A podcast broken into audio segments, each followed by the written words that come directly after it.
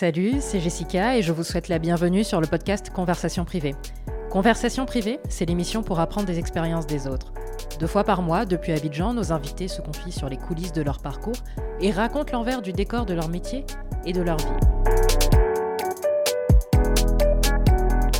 Bonjour à tous, j'espère que vous allez bien. Bienvenue dans l'épisode 9 de Conversation privée. Je suis ravie de partager ce que l'invité euh, de cet épisode a à dire. Et si je devais le définir en un seul mot, je dirais pragmatisme.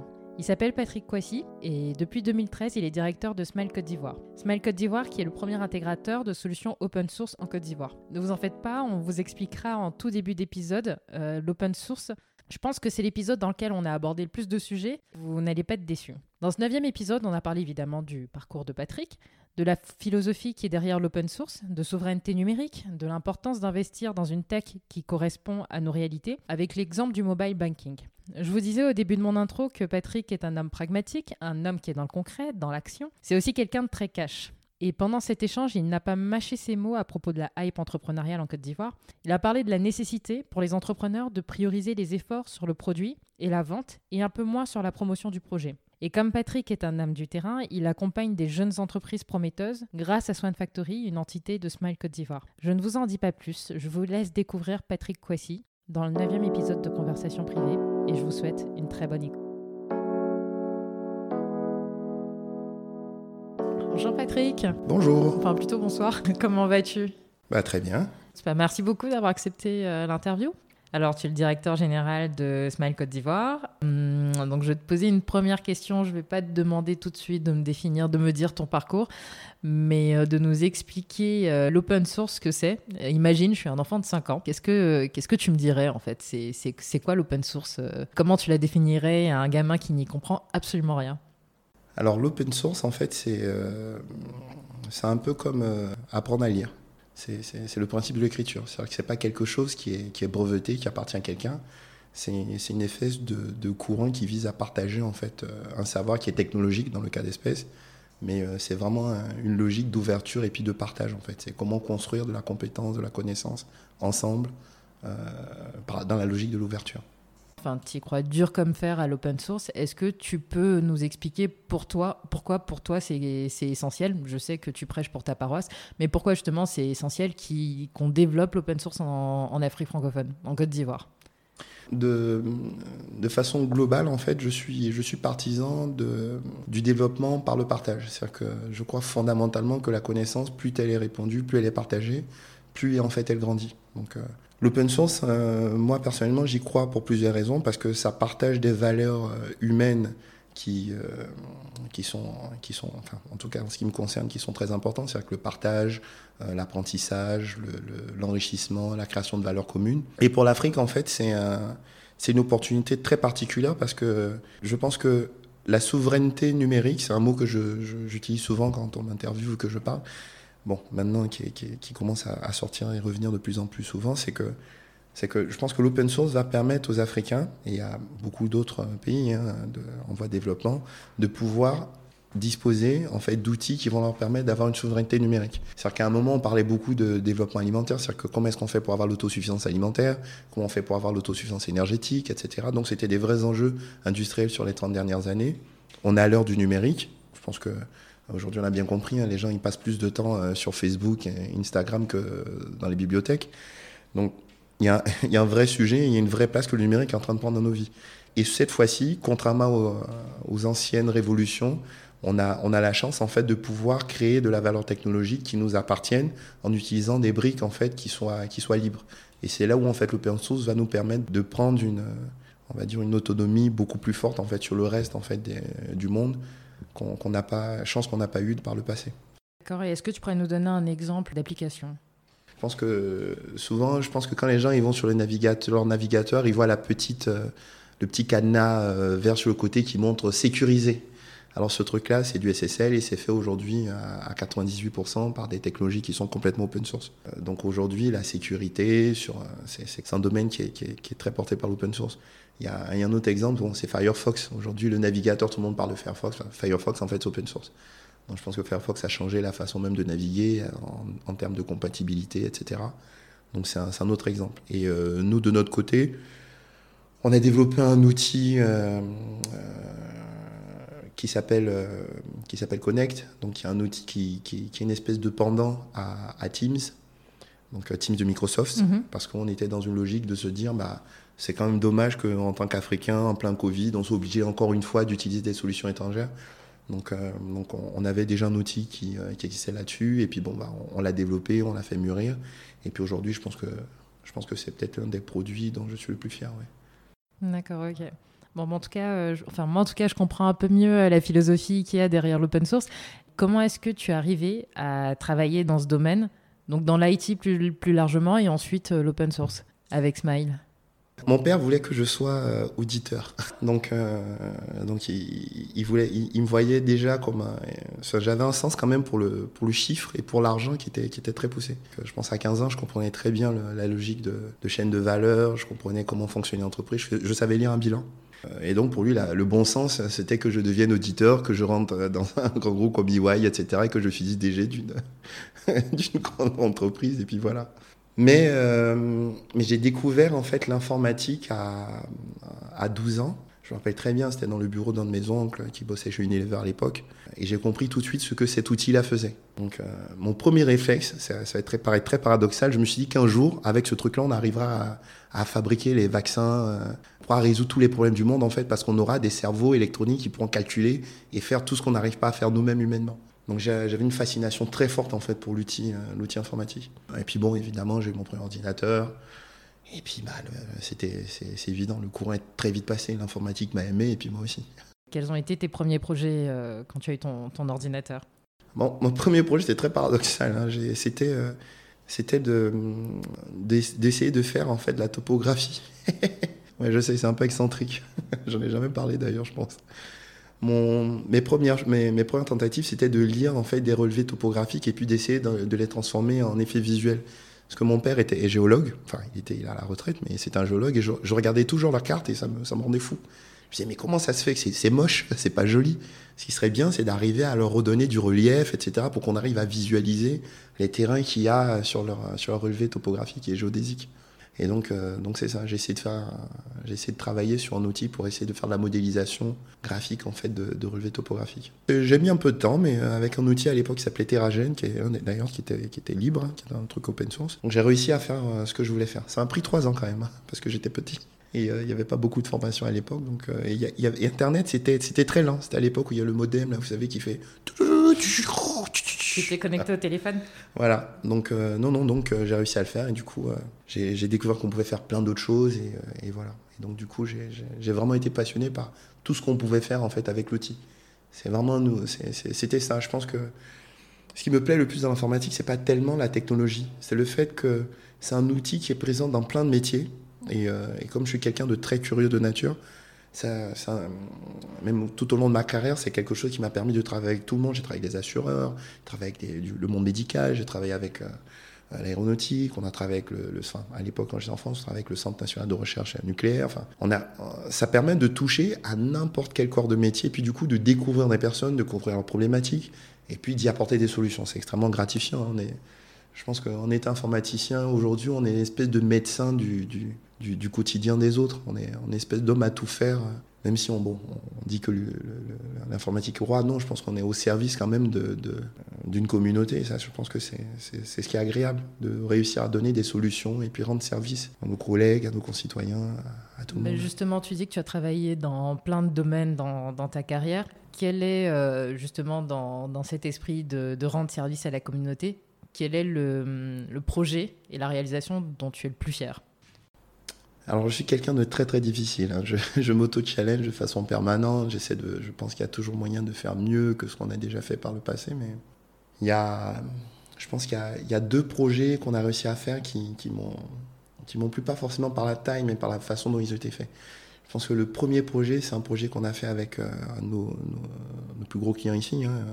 C'est Orange. En fait, c'était la migration de l'ensemble de la plateforme euh, Internet à Viso, donc vers, bon, à l'époque c'était à Viso, bon, maintenant on dit Orange Orange, mais c'est l'époque où Viso existait encore, donc de migrer l'ensemble de ces briques-là sur de cette, de cette plateforme sur des couches open source industrialisées, performantes, etc. Donc, au début, tous les audits disaient que c'était impossible en fait de construire une plateforme de service internet en full open source. Tout le monde disait non, il faut forcément mettre des, des outils compliqués, etc.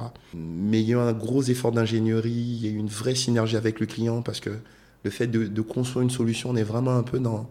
C'est comme un architecte qui est en train de travailler avec euh, son client. On, a vraiment accouché ensemble d'une plateforme euh, qui est aujourd'hui extrêmement stable. Hein. ça, fait, six ans qu'elle fonctionne. On n'a plus d'incidents. Enfin, je veux dire, elle est, extrêmement robuste. Euh, ça, c'est un, un, très très bel accomplissement. Donc un, melting pot de technologie, de compétences côté fournisseur, côté client. Donc c'est vraiment un de mes, je pense, c'est un de mes plus beaux succès personnellement. Et concrètement, pour nous qui n'y connaissons pas grand-chose, ça sert à quoi? En fait, aujourd'hui, vous allez sur Internet, quand on fait l'Internet, on voit la page qui s'affiche. Mais la page, en fait, elle a besoin derrière en fait, d'une infrastructure, donc des serveurs, mhm. des, euh, de la connectivité, des choses qui résistent à bah, quand il pleut, quand, il, quand on a une coupure de courant, etc.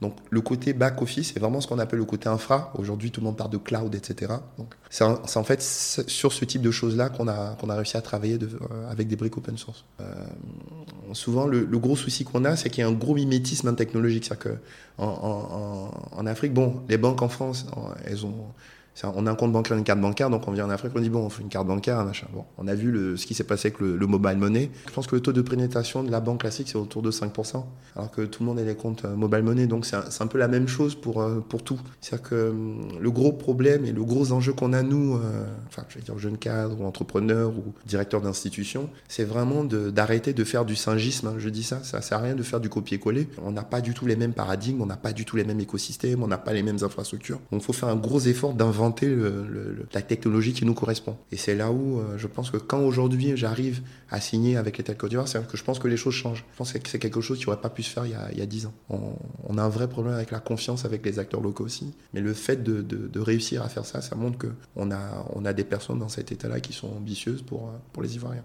Je pense qu'il y a un tweet que tu as fait il y a quelques mois qui fait écho à ce que tu es en train de dire. Oui. Euh, je vais te résumer. C'était une série de tweets. Euh, que tu as fait entre décembre 2019 et février 2020. J'ai bien fait mes devoirs. Donc tu disais, euh, il y a trois ans, nous avons rêvé l'avenir du mobile banking. Il y a deux ans, nous avons créé Smarty pour en être acteur. Aujourd'hui, Smile Côte d'Ivoire répond à l'appel à manifestation d'intérêt sur l'interopérabilité des moyens de paiement de la BCAO face à des géants comme Mastercard. Et tu finis par David contre Goliath. Et ensuite, en février, donc euh, quelques mois plus tard, tu tweets trois ans de recherche et développement pour Smarty, donc qui est une entreprise ivoirienne qui propose des solutions de monétique. Et là, tu dis, donc Smarty qui a monté une plateforme d'interopérabilité qui répond avec Smile Côte d'Ivoire à l'ami de la BCAO sur le sujet et résultat, zéro entreprise de la CDAO sélectionnée. Oui. Est-ce que tu peux nous en dire plus sur cet appel à manifestation d'intérêt? Oula, bon, on touche à des sujets très très sensibles. Alors, euh, qu'est-ce qui s'est passé? Il y a, je, je vais vous raconter, euh, il, y a, il y a quatre ans, j'étais euh, tout tranquille et, et, je reçois un message de mon chauffeur qui me dit Ah, j'ai besoin d'argent pour faire, enfin, pour du carburant, machin. Donc, moi, bête et méchant, je prends mon, téléphone, je prends mon compte Orange Money et puis je lui fais un transfert Orange Money. Et puis là, il me répond Non, c'est pas passé. En fait, ce que je ne m'étais pas rendu compte, c'est que j'avais fait un Orange Money vers MTN, parce que mon chauffeur a un numéro MTN, et que ça ne marchait pas. Sur le coup, je dis bon, c'est pas grave, t'as un numéro orange, il m'envoie, je l'envoie, mais, ça m'a ça, ça tracassé. Je me suis dit, mais il y a un truc qui est bizarre. Donc euh, je sais des trucs, donc j'étais en train de me raser, je me disais, mais c'est bizarre, il y a un truc qui est bizarre. Je, j'allais, je conduisais, et puis je regardais le feu rouge, le feu rouge, et, euh, c'est bizarre, pourquoi on peut pas faire orange Et du coup, au bout d'une semaine, j'ai fait comme Archimède, j'ai fait Eureka, j'ai compris. En fait, euh, le mobile money, c'est la banque de demain sans les outils de la banque d'aujourd'hui. Et c'est que j'ai compris que tout de suite, il y aurait une problématique qui se déclarait, ce serait l'interopérabilité des, deux mondes. C'est-à-dire que comment est-ce qu'on allait faire parler le mobile money avec du mobile money, donc MTN Money avec Orange Money, euh, avec Orange, etc. Et comment faire parler le mobile money avec la banque classique? Parce que on a beau dire, on reste quand même dans un environnement qui est quand même bancarisé, on fait des chèques, etc. Donc moi, dans ma tête, je me disais, mais le bon sens voudrait qu'on puisse faire un chèque qu'on encaisse sur, sur Orange Money. C'est le bon sens, en fait. Et comme j'ai vu qu'il n'y avait pas de solution qui existait là-dessus, donc j'ai convoqué mon staff avec tous les, tous les gars de l'équipe de développement. On a assis, on a discuté. Je leur ai dit écoutez, les gars, je pense qu'on a un vrai coup à jouer. Il faut qu'on on prépare la plateforme d'interopérabilité de demain. Parce que c'est obligé qu'un matin, les gens en auront besoin. Donc on a travaillé pendant deux ans là-dessus. On a réfléchi à tous les moyens de sécurité, tout ça. On a travaillé avec la, on a dû mettre de la blockchain, donc on a mis les derniers outils de technologie là-dessus. On a monté un pilote, donc euh, quand la technologie a été éprouvée, comme par hasard, six mois après qu'elle soit vraiment éprouvée, donc on arrive à faire des transferts même Orange Money vers euh, Move au Togo, etc. On a découvert que la BCAO, ce qui fait sens en fait, hein, parce que c'est la banque centrale, allait mettre en place euh, un système d'interopérabilité. Ce qu'il faut savoir, c'est que quand une banque travaille avec une autre banque dans la BCAO, en réalité, elles ne travaillent pas directement les unes avec les autres. Elles sont toutes connectées à la Banque centrale. et c'est la Banque centrale qui régule en fait les flux euh, mhm. entre les banques, etc. Bon, donc ce qui, ce qui fait sens. Donc on a présenté l'outil, il y a un appel d'offres qui est sorti, qui a demandé des, cautionnements de l'ordre de, je crois, 5 milliards, etc. Donc ce qui est, compréhensible, mais bon. Euh, donc on a, franchi toutes les barres administratives. Et euh, nous, on était très contents de se dire, bah, le bon sens voudrait que la BCAO, donc des États africains, fasse travailler des Africains. Donc c'est là où en fait euh, j'étais encore traînier euh, et que j'ai découvert avec beaucoup d'amertume et de tristesse que je pense qu'on a un vrai souci en fait euh, de, valorisation de nos compétences.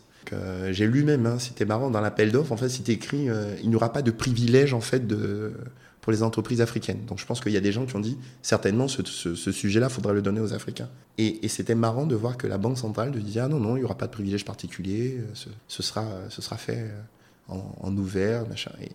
En même temps, je ne comprenais pas parce que je, suis franco-ivoirien, je comprends bien, mais on est en train de parler de faire l'écho, on, parle de récupérer la souveraineté sur, la gestion de nos devises, et puis à un côté, on a l'outil qui va nous permettre de réguler les plus gros volumes de transactions électroniques qu'on aura sur notre, enfin, en tout cas dans notre bout de continent, on est en train de parler de faire bosser des, Chypriotes, euh, des Russes, machin.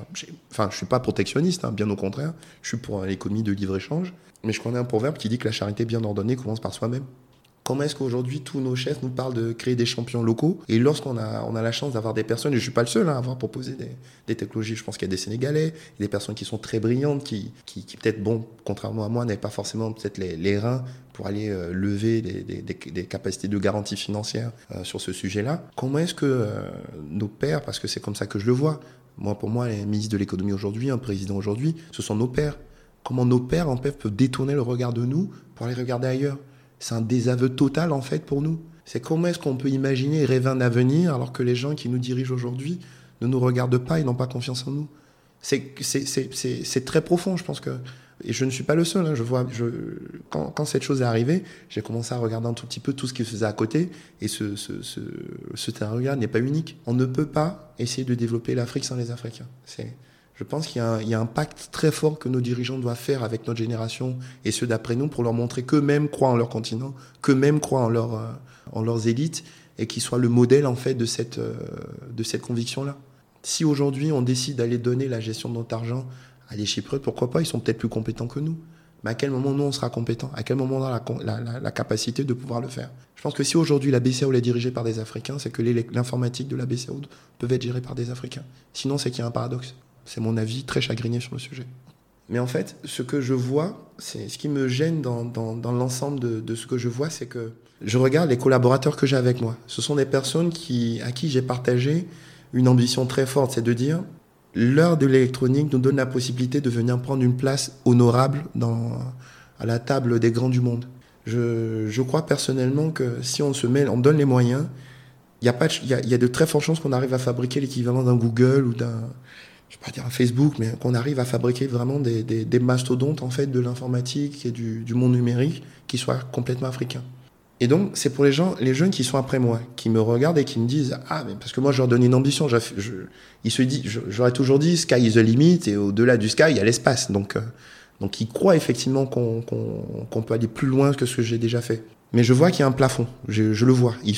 J'ai une vision qui est un peu plus longue et je n'ai pas envie qu'ils se le tapent. Je ne, pense pas que je vivrai assez longtemps pour arriver à l'époque où euh, on, aura les, premiers lanceurs spatiaux africains. Bon, je, touche du verre, j'espère que ça arrivera, mais, je pense qu'on a aussi les gens, enfin, on a la responsabilité d'ouvrir la voie pour les générations qui vont nous suivre. J'avais regardé une interview d'Oufoué là-dessus. Il y avait une interview où les gens lui disaient Ah, mais vous avez fait énormément, vous avez fait des grandes choses. Il disait Ah non, non, non, non. Il me disait Moi, j'ai juste débroussaillé, j'ai rien fait, j'ai même pas posé le goudron. C'est les gens derrière qui vont venir faire ça. Et j'ai le même sentiment, c'est que je pense avoir très modestement réussi à prouver que des Africains sont capables de venir euh, tirer leur épingle du jeu. Euh, on a gagné des appels d'offres internationaux, hein, pas en Côte d'Ivoire. On a, on a, gagné des appels d'offres contre des, grandes structures. Euh, euh, américaine, on a, on a gagné des, marchés à l'Union africaine, on a gagné des, enfin, on, a réussi à faire des choses euh, très particulières. Mais euh, je pense qu'on a une responsabilité tous ensemble. Hein, que, et ça, c'est vraiment même pas un problème politique, c'est complètement survivaliste. On a la responsabilité en tant qu'aîné, en tant que responsable public, privé, de construire l'avenir des générations qui vont nous suivre. Et ça, ça passe par un pacte très fort une, vision de vouloir faire mieux que ce qu'on a aujourd'hui. Et ça doit être vraiment quelque chose qui vient du cœur.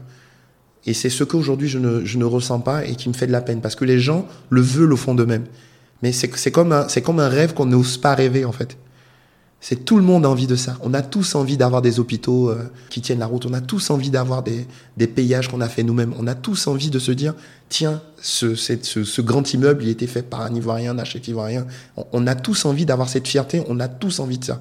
Et j'ai l'impression qu'il y a une espèce de blocage qui fait qu'on n'ose pas, on n'ose pas l'assumer. Alors que on a tout pour ça, on a tout pour ça. Et c'est, ça qui me chagrine. Et c'est, n'étant pas, n'étant pas forcément, je pense, la personne la plus, la mieux placée pour l'influencer tout ça, parce que je pense qu'il y a, il y a, une volonté politique à mettre là-dedans. Oui, il y a effectivement un peu de chagrin et puis un peu de tristesse, mais bon, à votre avis, pourquoi euh, Smarty n'a pas, euh, pas remporté euh, ce, marché? Je pense qu'il y, a une question de peur. On, ne reprochera jamais à, un acteur institutionnel d'avoir travaillé avec Bouygues, avec, avec un grand nom, alors que bon, s'il prend le risque de travailler avec une petite entreprise ou un acteur local et qu'il y a un problème, je pense que oui, les gens, les gens sont plutôt dans il y a une logique de peur, d'inquiétude que je comprends. Hein. Je, comprends que souvent, bah, on n'a pas envie de mettre un poste en jeu, en donner une chance à, à des personnes euh, qui n'ont pas forcément bah, pignon sur rue. Mais... Donc je pense qu'il y a de ça. Après, après je pense qu'il y a aussi peut-être d'autres problématiques en termes de lobbying, parce que c'est des opportunités économiques qui sont très fortes. Donc euh, bon, oui, tout le monde, tout le monde a, a sorti forcément le grand jeu et nous n'avons pas le, la chance, nous en tant que petit acteur, d'accéder à tous les décisionnaires. Je veux dire, moi je rentre pas à la présidence. Euh, comme je rentre à la mairie, quoi. voilà. Alors que on a la chance d'avoir des. Certains ont la chance de pouvoir être reçus euh, par notre président euh, ou par nos premiers ministres, etc. plus facilement. Parce que c'est le monde est fait comme ça. Enfin, vous avez pas mal de, succès quand même avec euh, Smile et Swan Factory que tu as cofondé. Est-ce que tu peux déjà expliquer un tout petit peu ce que c'est Swan Factory? Alors, Swan Factory, en fait, c'est une, en fait, une espèce d'entité qu'on a créée en fait pour essayer de, de, cadrer et puis d'industrialiser notre capacité à créer en fait des petites entreprises. Donc, euh, Smile, en fait, c'est la première entreprise qu'on a fondée en fait en, en, Afrique, enfin en Côte d'Ivoire. Mais très vite, on, en a créé d'autres. On a, enfin, je, je, je, pense que pour la peine, je, je suis peut-être un entrepreneur compulsif, compulsif. Donc, on, on est présent aujourd'hui au Liban. On a, on a des entreprises en France. On travaille dans la cybersécurité là-bas on a une entreprise à Hong Kong, on a, enfin, on, a, on touche un peu à tout. Il y a, en fait, je, voyais, je, je, ne voyais aucun succès en fait euh, entrepreneurial local. Donc je me suis posé la question, je me mais pourquoi? Donc j'ai essayé de rencontrer des start-upers, des, des gens, je me mais qu'est-ce qui pose problème? Et j'ai compris les problématiques de financement, les problématiques d'accompagnement, les problématiques de go-to-market, etc. Je me suis dit bah c'est quand même dommage, les gens ils ont des belles idées. Moi, euh, mon argent, j'ai des, des, ambitions très modestes. Hein. Moi, le samedi, j'ai un peu d'AJK avec une boc, je suis content. Quoi. Donc, euh, au lieu de m'acheter un grand Range Rover, je me suis dit, bon, pourquoi ne pas investir dans des, dans des entreprises locales une bière, hein. Ouais, une boc et une bière, c'est bon. Ça, une boc et puis un garba, et puis voilà, on est content. C'est bon week-end. non, mais ce que je veux dire, c'est que euh, faut, faut, faut, toujours donner l'exemple aussi. Parce que moi, je me plains beaucoup que, que, que les gens qui ont les moyens de n'investissent pas forcément dans l'écosystème et qui n'ont pas confiance dans cet écosystème-là. Donc pour pouvoir critiquer, je pense qu'il faut, être faut donner l'exemple. Donc Swan Factory, ça m'a permis à la fois d'organiser un peu euh, l'ensemble des, des, actions entrepreneuriales qu'on a en dehors de Smile, mais aussi de pouvoir donner leur chance à d'autres entrepreneurs d'être accompagnés de façon très opérationnelle. Donc très peu théorique, on n'est pas dans le logique de concours, machin.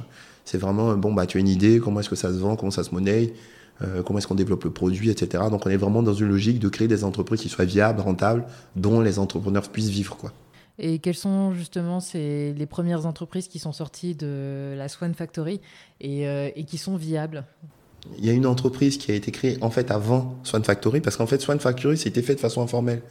Donc les gens venaient nous voir, donc c'est Smile qui le faisait. Donc euh, euh, une des premières entreprises dont je suis le plus fier, en fait, ça s'appelle Lono. C'est une entreprise qui fait du, de la méthanisation, du, du, du, compostage, donc qui transforme en gros les déchets organiques soit en, en bio, en biocarburant, soit en compost.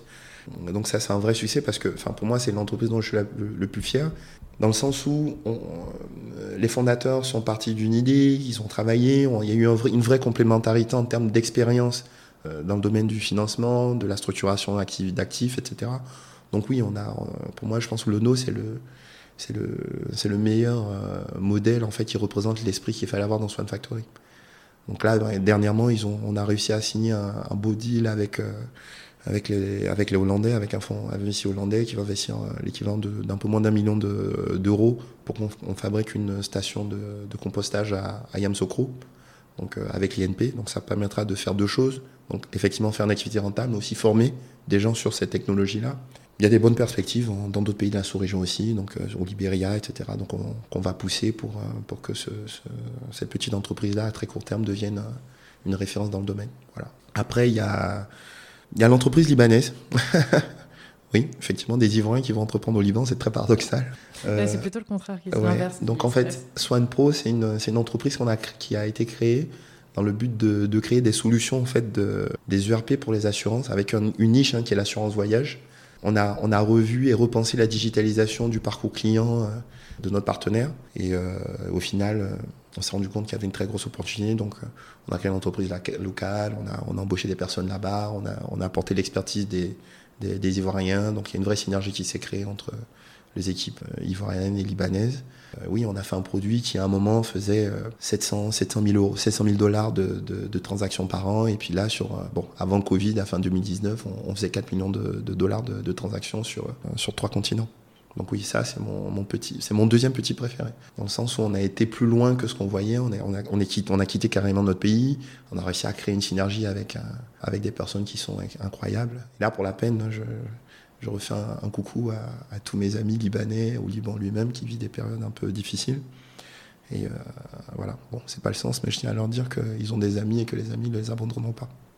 Tu disais que tu avais créé euh, pas mal d'entreprises. Euh, je sais très bien qu'il y a cette mode de multi. Euh, ah ouais. oui.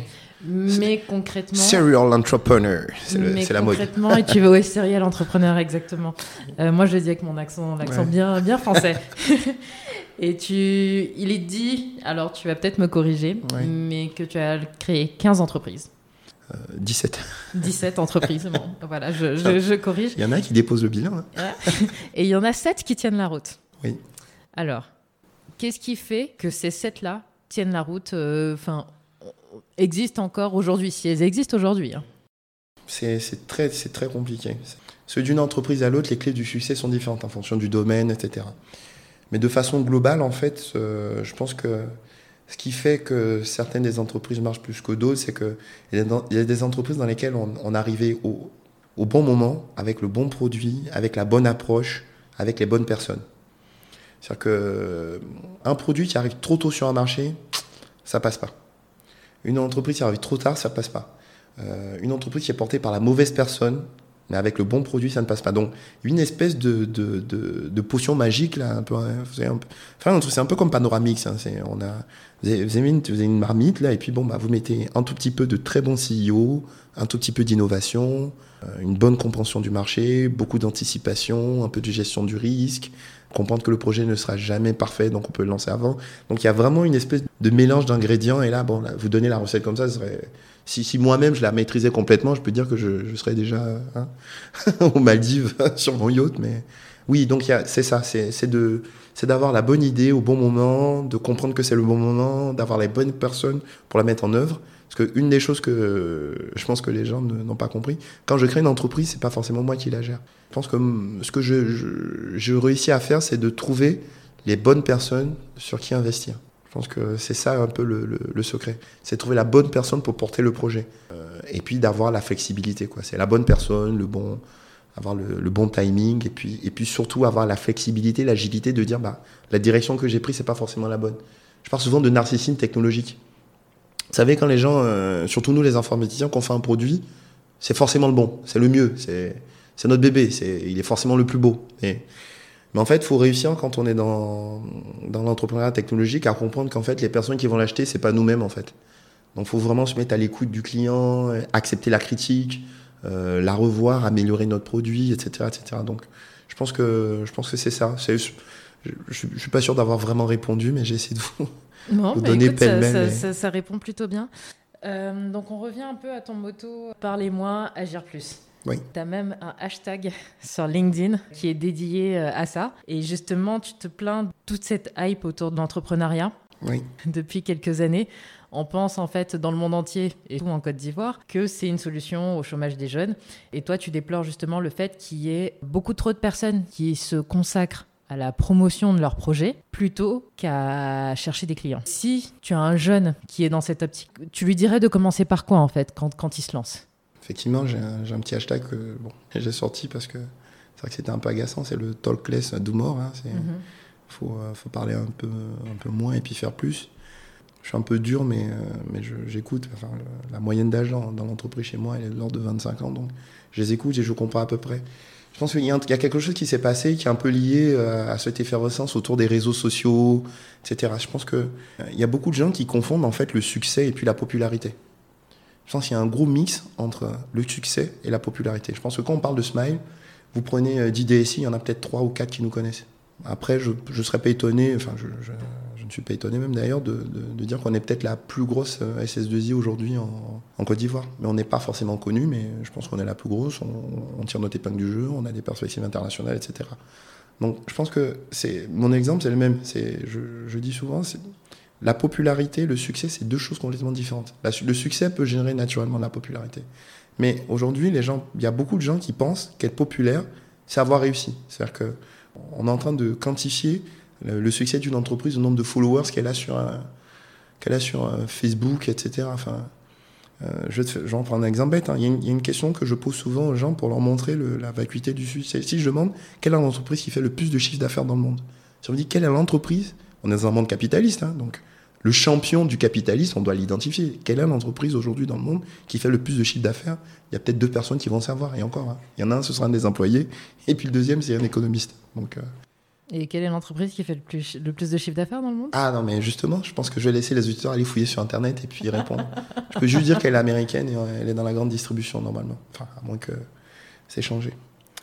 Et euh, enfin, tout ça pour dire euh, que si, si aujourd'hui j'avais un, jeune entrepreneur, enfin, quelqu'un à qui je vois le potentiel d'entrepreneurial, etc., la première chose que je lui dirais, c'est t'as pas besoin d'être connu pour gagner ta vie. C'est absolument, il n'y a, y a pas de lien. C'est une conséquence à un moment de ta croissance, mais la première chose qu'il faut faire, c'est faire un bon produit, il faut faire un bon market, il faut bien réfléchir au modèle économique, il faut regarder quelle est la capacité de réussir à atteindre les clients. Il y a, une grosse technicité autour de la capacité de vendre. C'est-à-dire qu'un produit, en fait, c'est pas fait pour qui, il n'est pas fait pour être populaire, il est fait pour être vendu. Et l'exemple de produit qui, était populaire, mais bon, le Concorde, etc., qui est un très bon avion, c'est un très bon produit. Bon, il y a eu, deux, trois petits bricoles, mais c'est un beau produit. Mais il faut, il faut réussir à bien déterminer qu'est-ce qui va faire que ce produit-là va fonctionner. Et malheureusement, aujourd'hui, les, il y, a, cet effet euh, très hype de dire voilà, j'ai gagné le concours de machin. Donc, on a, bon, j'ai écrit un article là-dessus. Hein. On n'a pas des entrepreneurs, on a des entrecoureurs. C'est, les gens, ils, pensent que leur CV, c'est j'ai gagné 12 concours. Quoi. Donc, j'ai gagné 12 concours. Bon, bah, je, enfin, je sais pas, qu'ensuite, il se passe rien. C'est pas, pas ça qu'on attend. C'est que tu as un produit qui marche, que tu es. Moi, je préfère j'investirai jamais dans un gars qui me dit j'ai gagné 10 concours. Hors de question. Enfin, si moi, je, au, contraire, il pourrait monter une boîte pour gagner des concours pour ses camarades. Ça, pour la peine, c'est une bonne idée. Ça, c'est, ça, j'ai eu ça. Euh, en revanche, non, c'est, il, faut, il faut vraiment euh, regarder de façon concrète qu'est-ce qu'on arrive à fabriquer, chercher des résultats pragmatiques, euh, réussir à présenter des business models, etc. etc. Parce que, et puis, si, si jamais ils ont un doute, ils ont qu'à se poser la question qui, quelle start-up, quelle entreprise? Ici a réussi à tirer son épingle du jeu, à faire une vraie levée de fonds, à faire une vraie croissance internationale On n'en a pas. Parce que malheureusement, je ne sais pas qu'est-ce qu'on a nous les Ivoiriens, est, C'est vraiment le. Comment Il y a un mot, il y a un mot c'est quoi le... On est dans le bouquin. Voilà. On est des bouquintiers. Donc, euh, je pense que Doug Saga, il aurait été encore vivant, je pense qu'il aurait été un grand start-upper.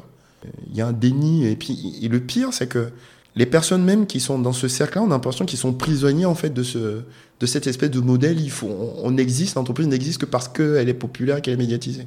Non, non. Faut, à un moment, il faut juste arrêter et puis se dire bon, mon, entre, mon projet d'entreprise, ce que je veux, c'est qu'il fonctionne. Et pour qu'il fonctionne, il faut que j'ai des clients. Les clients vont me rapporter de l'argent, je vais payer des salaires, mes infrastructures, mon développement, et ainsi de suite. Et parce que j'aurais réussi à avoir des clients, je pourrais monétiser une participation, rentrer un VC, etc. etc. Mais il y a vraiment ce côté feu des projecteurs et paillettes là qui, qui, me choque parce qu'on a des gens qui sont très brillants mais qui sont en train de se, se gâcher en fait et gâcher leur opportunité de, de pouvoir euh, tirer leur épingle du jeu parce qu'ils sont vraiment dans cette logique de très gros concours. Euh, on gagne ici, on se médiatise en expliquant qu'on est des game changers. Enfin, il y, y a, tout un argot. Hein. J'ai écrit, je lis mon article, on, est, on est en train de faire la disruptivité, machin. Bon, à la fin, le mec, il n'a pas d'argent pour payer son transport. super. C'est pas ça la finalité. Il faut être très homme, il faut rester dans son coin, faire son business, et puis le jour où il marche, le succès il parlera de lui-même. Les gens viendront chercher, vous chercher parce que bah, vous, aurez du, vous avez du succès. Et là, vous deviendrez éventuellement populaire avec tout ce qui va autour. Mais il faut vous concentrer, euh, faut vous concentrer sur le business. Et le business, c'est les clients. Cherchez les clients. Cherchez les clients, développez votre produit, améliorez-le.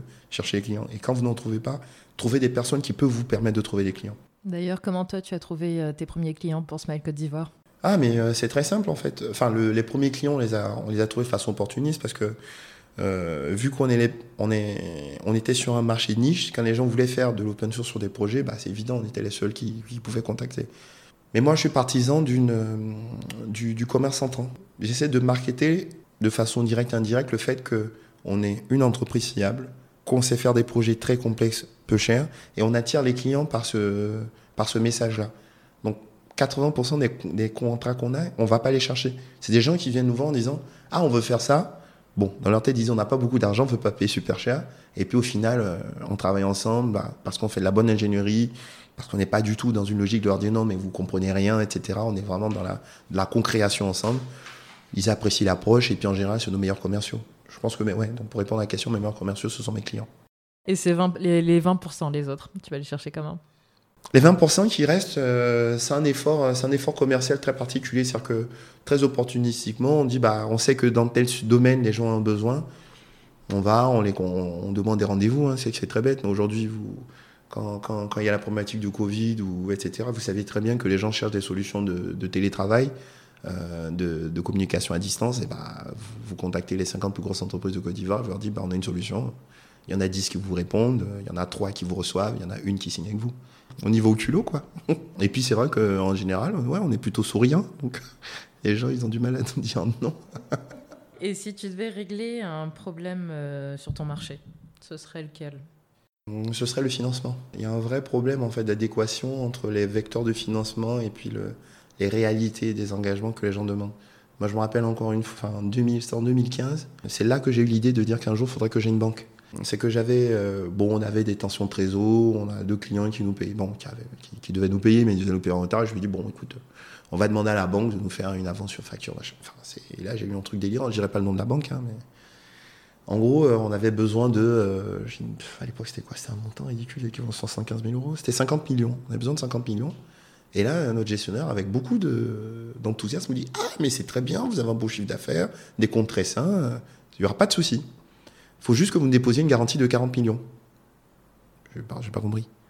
Bah, vous demandez 50 millions Oui, bah, vous déposez 40 millions en garantie, comme ça on vous prête 50 millions. Ah, ouf, ah, il y a un truc qui va pas. Donc là, je me suis dit, mais c'est pas possible, pourtant je me drogue pas, j'ai pas bu. Mais ils étaient gentils quand même, c'est que l'argent qui est déposé, il est quand même rémunéré à un taux. Donc ça veut dire qu'il est rémunéré à, il était rémunéré à 3,80 donc ça veut dire que les 3,80, l'intérêt des 40 millions sur les 3,80 allait gommer la différence des 8, euh, des 8,5 que les gens nous proposaient. Donc à la fin, j'allais payer juste les intérêts 4% euh, sur 50 millions quand même. Tout en ayant pour la banque un risque sur 10 millions, vu que j'ai déjà l'argent de côté qui garantit ce que j'ai donné. Donc voilà. Donc, euh, après ce moment très très très particulier, je me suis dit, bon, il y a un petit souci. et en creusant, je me suis rendu compte que moi j'ai eu de la chance, je tiens à le dire, j'ai eu de la chance d'avoir des bons payeurs. À part l'État. Donc tout, s'il y a des gens qui nous écoutent, ne vous fâchez pas, c'est pas contre vous, mais mes seules, les seules ardoises que j'ai, c'est avec l'État. Donc, vous, Et l'État met combien de temps à payer en bah moyenne Là, eh ben, là 2019, ils m'ont rien payé. ils m'ont rien payé. On m'a dit qu'on me paierait un jour. Je dis, bah, j'aime mon pays, alors j'attends. J'espère que ce sera de mon vivant, mais... mais... Mais ce que je veux dire, c'est que j'ai des bons payeurs quand même. En dehors de ça, je veux dire qu'on me dise qu'une banque me dit je veux pas compter une, une, une facture euh, de l'État parce que l'État ne paie pas forcément rubis sur l'ongle, tout ça, tout ça, bon, pourquoi pas. Mais un, bailleur privé qui paye rubis sur l'ongle, etc., quand on vient vous sortir qu'il faut payer 8% dessus, ça n'a aucun sens. Je suis même trouvé avec une banque même qui refusait d'escompter une facture d'un service que j'ai fait chez eux. Je sais pas si vous vous rendez compte, je travaille dans une banque, j'ai recetté, ils me disent on vous paye dans 60 jours. Je dis bah moi j'attends pas 60 jours, escomptez-moi votre facture. Ils vous répondent non, non. Donc vous avez, je vais dire, on est, on est dans un. C'est bénil, quoi. Enfin, je veux dire, il y a, y a, un vrai problème. Je pense que. Après, bon, mon expérience, elle est très personnelle, mais, mais quand je regarde, je vois que c'est quand même quelque chose qui touche beaucoup de PME, de TPE, qui n'ont pas forcément le, le la, capacité à monter des dossiers corrects de financement. On leur demande des garanties qu'ils ne sont pas capables de, de, fournir. Donc voilà, il y a une prise de risque aujourd'hui qui est, qui est relativement faible. On l'a vu d'ailleurs avec l'aide Covid. Hein. Bon, moi je serais très curieux de voir les statistiques de ce qui a été distribué concrètement en fait aux PME, aux TPE. Les seules personnes qui sont outillées pour capter du, financement aujourd'hui, c'est les grands groupes. Aujourd'hui, moi, pour moi, c'est pas un grand groupe, mais c'est plus facile pour moi d'aller récupérer du financement parce que j'ai de l'asset, j'ai des choses qui peuvent être déposées en garantie, on a, enfin, on a du patrimoine dans l'entreprise euh, immobilier, on a des, enfin, bon, on, a des factures euh, en attente de paiement, non, c'est pas trop difficile. Mais pour, pour des PME, des TPE, moi, ça m'embête beaucoup en fait. Mhm. Ça m'embête beaucoup parce que c'est les gens, enfin, je sais pas comment dire, pour moi, c'est ces gens-là qui portent l'économie du pays et, ils souffrent vraiment. Et il y a, y, a, y a, quelque chose à faire là-dessus. Je, je, ne suis pas banquier, je ne suis pas économiste, mais oui, si j'avais quelque chose à faire, ce serait de, de, comment faire pour que, de façon étatique et, et, euh, et privée, on arrive à, à, créer des vecteurs en fait de financement pour les PME et les TPE celles qui, sont, qui sont saines. Hein. On parle pas de gens qui en donnent 50 millions et qui disparaissent. Mais il y a des gens qui bossent depuis 10 ans, etc. Mais enfin, je l'ai vu, hein. j'ai déjà vu des personnes qui, qui, étaient en difficulté avec des entreprises qui étaient aux limites, au bord du dépôt de bilan, parce qu'ils n'arrivent pas à capter un financement de 9 millions pour faire une avance sur une commande. C'est extrêmement. Enfin, moi, je trouve que c'est très, très difficile à avoir. Euh, se retrouver dans cette situation-là, c'est un peu comme quand vous avez un enfant qui est malade, mais vous ne pouvez pas le payer pour le soigner. Donc c'est très dur pour un entrepreneur de, de vivre ces choses-là. Donc oui, s'il y avait quelque chose que je pouvais changer, oui, euh, que je pourrais améliorer, c'est trouver ce vecteur de financement-là pour, euh, pour toutes les PME qui sont derrière nous, qui, qui, qui triment et qui portent notre économie. Qu'est-ce que tu dirais à ton toi qui démarrait, qui démarrait sa vie professionnelle?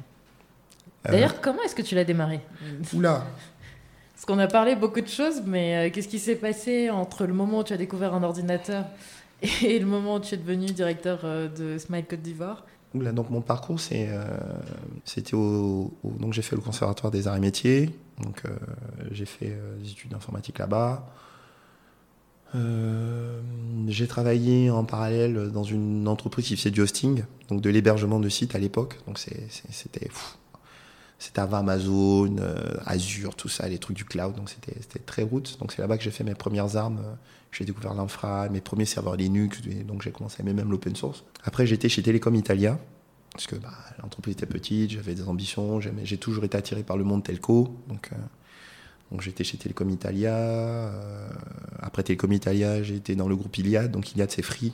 Mm La Free, il a tout compris, ça génial, tout ça. Et ensuite, j'ai rejoint Smile, du coup, le groupe, euh, comme responsable de prod. Et puis, bah, j'ai eu la chance d'avoir d'ailleurs une carrière plutôt, plutôt fulgurante là-bas.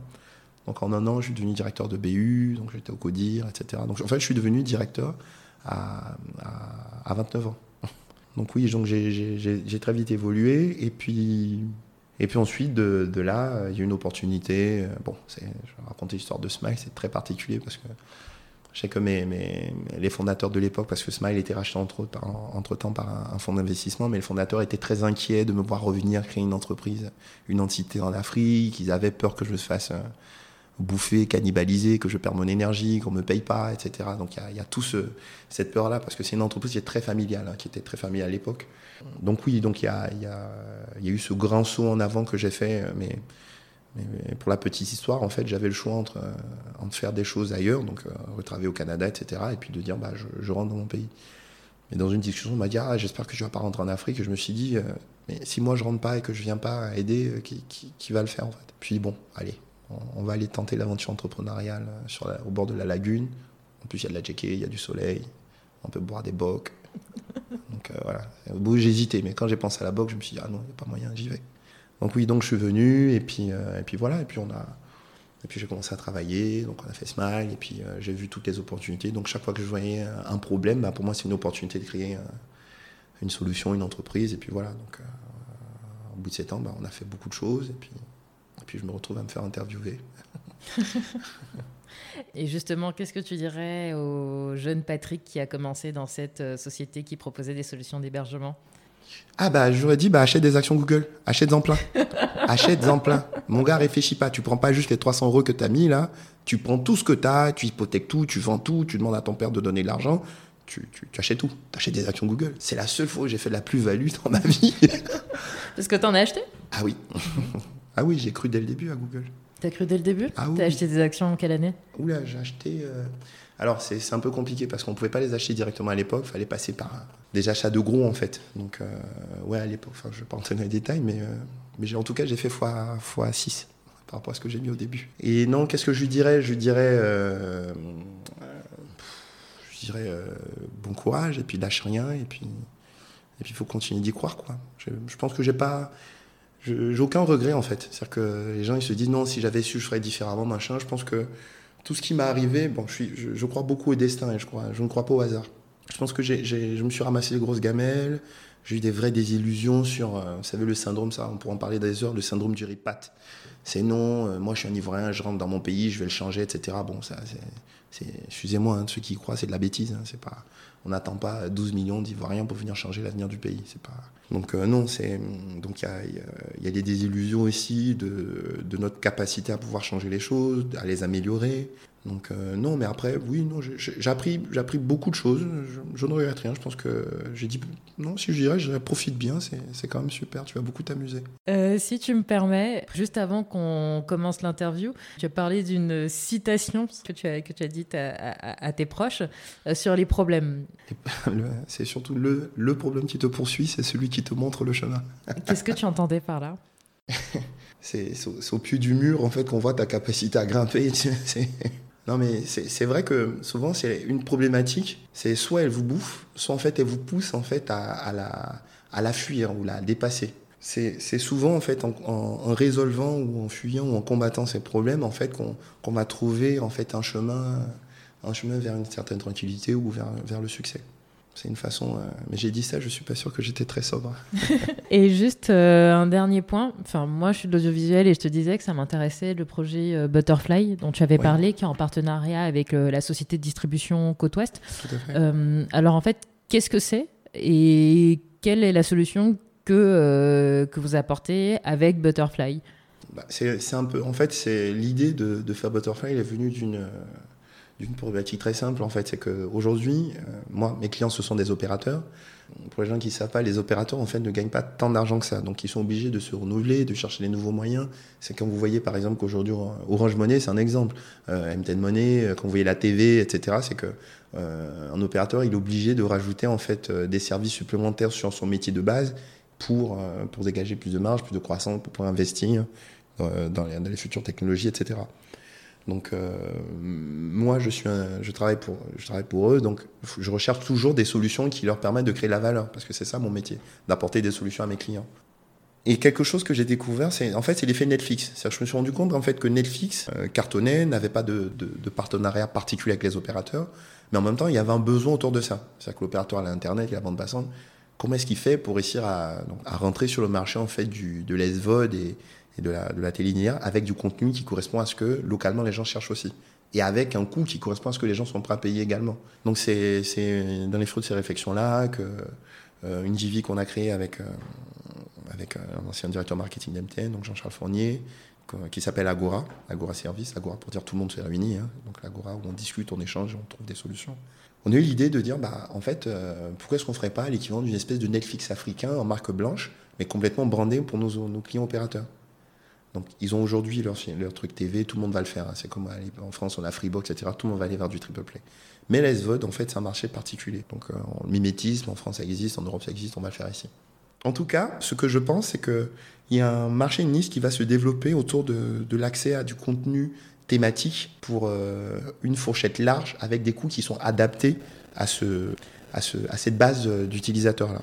Donc, par exemple, en Côte d'Ivoire, je sais pas, je pense qu'il y a à peu près 16 millions d'abonnés mobiles, un truc comme ça. Sur les 16 millions d'abonnés, on a peut-être euh, la moitié qui sont des adultes sur cette, sur cette moitié-là. Ces gens-là ne sont pas tous des abonnés de Netflix ou de, de Prime Video, etc. Et pourquoi? Parce qu'ils cherchent du contenu euh, qui, qui... C'est pas des gens qui sont intéressés par voir forcément euh, les, trois dernières saisons de Star Trek, quoi. C'est des gens mhm. qui sont plus intéressés par les, les bobos, les bobos du ouf ou des choses comme ça. Maintenant, comment on fait pour leur mettre ça à disposition avec un coût, un modèle de consommation agile C'est là où en fait il y avait un vrai enjeu. Donc nous, on a fabriqué en fait une espèce de plateforme qui est capable de servir à la fois du contenu vidéo linéaire, mais du contenu vidéo statique. Euh, on a un partenariat stratégique justement avec West, qui est, le, je pense, l'un des plus gros fournisseurs de contenu audiovisuel en fait de la, de la zone. Et oui, voilà. Donc euh, aujourd'hui, on, travaille avec des opérateurs plutôt à l'international, pas en Côte d'Ivoire, parce qu'il y a, je pense qu'il y, enfin, y a un timing qui n'est pas encore bon, mais on a, on a des sollicitations internationales et oui, ça, ça va, ça va très vite. Petite question, hein, parce que je lisais justement euh, récemment un article de Netflix qui est en train d'arriver euh, en Afrique et qui a comme pays pilote le Nigeria et ensuite l'Afrique du Sud.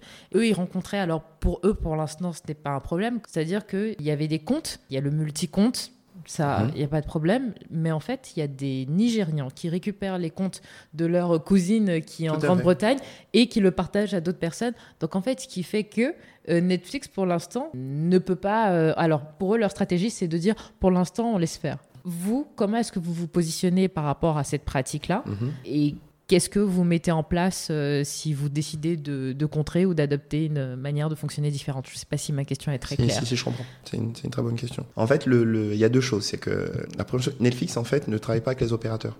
Donc, c'est là où moi, je, je, revendique, je redis. En fait, pour moi, il y, y, a une vraie synergie à créer entre les opérateurs et, le, et nous, enfin, enfin Butterfly et le, et le, le, produit qui est autour, Côte-Ouest, etc., pour réussir justement à créer, j'insistais sur des modèles de consommation qui correspondent.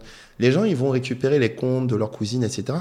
C'est pas parce qu'en fait, ils, ça les amuse d'utiliser le compte de quelqu'un d'autre. C'est parce que le coût n'est pas adapté? N'est pas adapté à ce qu'ils sont prêts à payer. Si aujourd'hui on demande à monsieur tout le monde de venir investir, l'abonnement Netflix, je crois qu'il a 9,90 aujourd'hui. Donc aujourd'hui, il le divise par 3, mais même 5 dollars, quand le, panier moyen, enfin la rémunération de la personne, c'est 50 ou 60 dollars en tant que nounou ou femme de ménage, euh, voilà, gouvernante dans un truc, mais 10% de sa rémunération dans, même dans Netflix, ça fait pas de sens. C'est juste que c'est pour ça que je dis, il y a un modèle en fait à trouver qui permette aux gens de, de, consommer juste ce dont ils ont besoin au juste prix. C'est là où en fait, je pense que nous on a une différence, c'est qu'on est capable d'avoir une granularité dans les offres et dans les packages en fait qui est presque infinie. Donc c'est vrai qu'on peut avoir quelqu'un qui est abonné à, j'ai une bêtise, à 50 francs par mois parce qu'il va recevoir une, un épisode par jour et ça lui suffit en fait. il veut pas payer plus que ça. Donc c'est vraiment rentrer dans une granularité qui est tellement fine sur le contenu aussi bien que sur le modèle économique pour être capable de ramasser un maximum d'usagers. Et plus on a d'usagers, paradoxalement, plus on a de cash. Plus on a de cash, plus on peut mettre de contenu à disposition pour une somme euh, adaptée. Enfin, pas que ça coûte pas, ça coûte pas trop cher en fait à l'utilisateur final tout en permettant à l'opérateur de gagner et puis à nous de gagner euh, sur l'infrastructure. Donc en fait, notre secret, c'est la granularité et puis l'adaptativité. Il faut toujours faire des choses qui sont très personnalisées. C'est ça en fait, le, je ne sais pas si j'ai vraiment répondu, c'est le secret. Et puis effectivement, et technologiquement, c'est euh, lier un compte en fait à un numéro de téléphone, évidemment. Si la personne n'est pas là, il y a, on peut pas se partager forcément des comptes, sauf si c'est prévu dans le modèle du que l'opérateur. D'accord, c'est très clair. On arrive bientôt à la fin. Ah. On a deux petites euh, traditions. Euh, la première, c'est euh, quelle serait ta recommandation? C'est un livre, un album de musique, une plateforme, une application, ce que tu veux, un compte sur les réseaux sociaux, une personne que tu recommanderais de lire, de suivre, d'écouter, de regarder? Parlerai d'une personne. C'est un homme qui n'est pas forcément très connu en Afrique. C'est un, écrivain français, Jean d'Ormesson. Les gens qui ne connaissent pas, qui regardent même ses interviews sans forcément aller lire ses livres parce que c'est est très particulier. C'est un homme que j'ai beaucoup aimé, qui, qui est décédé euh, mais je, pense que c'est ça, c'est intéressant, de le découvrir. Et puis, euh, il y a tellement de choses que j'ai découvert à cause du Covid. J'ai recommencé à lire et tout. Il y a, plein d'idées qui me viennent. C'est pour tous les gens qui cherchent à comprendre l'entrepreneuriat, tout ça, etc. Je pense que ce serait vraiment très intéressant de, regarder les interviews de Warren Buffett. Euh, Warren Buffett, Warren Buffett et ou Jack Ma. Je, préfère quand même Warren Buffett. La façon dont il a créé son empire, etc. Et puis Warren Buffett, parce que c'est un entrepreneur que je trouve très humain. J'aimerais lui ressembler un jour. Et euh, si on veut te suivre sur les réseaux sociaux et suivre tes, tes réflexions, tes observations, on va sur quel réseau social et quel compte? Ah bah alors moi je m'en sors pas très bien avec les réseaux sociaux, histoire de tweet, machin. Des... En général, vous savez, quand je tweet, c'est que je suis énervé. Donc ouais, j'ai un compte Twitter, ça me permet surtout de suivre ce que les gens disent, donc je crois que c'est pas CIV. Et puis euh, sinon, sur LinkedIn, de temps en temps, j'écris des articles, j'ai commencé à en faire quelques-uns. On me dit qu'ils sont rigolos, donc ouais. Oui, voilà, sur LinkedIn. Euh, LinkedIn et Twitter. LinkedIn et Twitter. CIV et Patrick Coissy. Sur LinkedIn. Sur LinkedIn. Voilà. Vous regardez, il y a un monsieur, une tête étrange, il a un sourire un peu coquin, c'est moi. ok, bah, je te remercie beaucoup, Patrick. Merci de m'avoir reçu. À bientôt. À bientôt. Et voilà, nous sommes à la fin de cet épisode. J'espère sincèrement qu'il vous a plu. Euh, je vois que vous êtes de plus en plus nombreux à écouter Conversation privée. Euh, si vous voulez soutenir le podcast, il y a plein de manières de, le faire. En partageant cet épisode à, vos proches euh, sur, sur les réseaux sociaux, Facebook, WhatsApp, Instagram, LinkedIn, en laissant un commentaire et une note sur Apple Podcast ou en vous abonnant au compte Instagram et LinkedIn Conversation privée. Merci beaucoup de votre soutien et à très bientôt.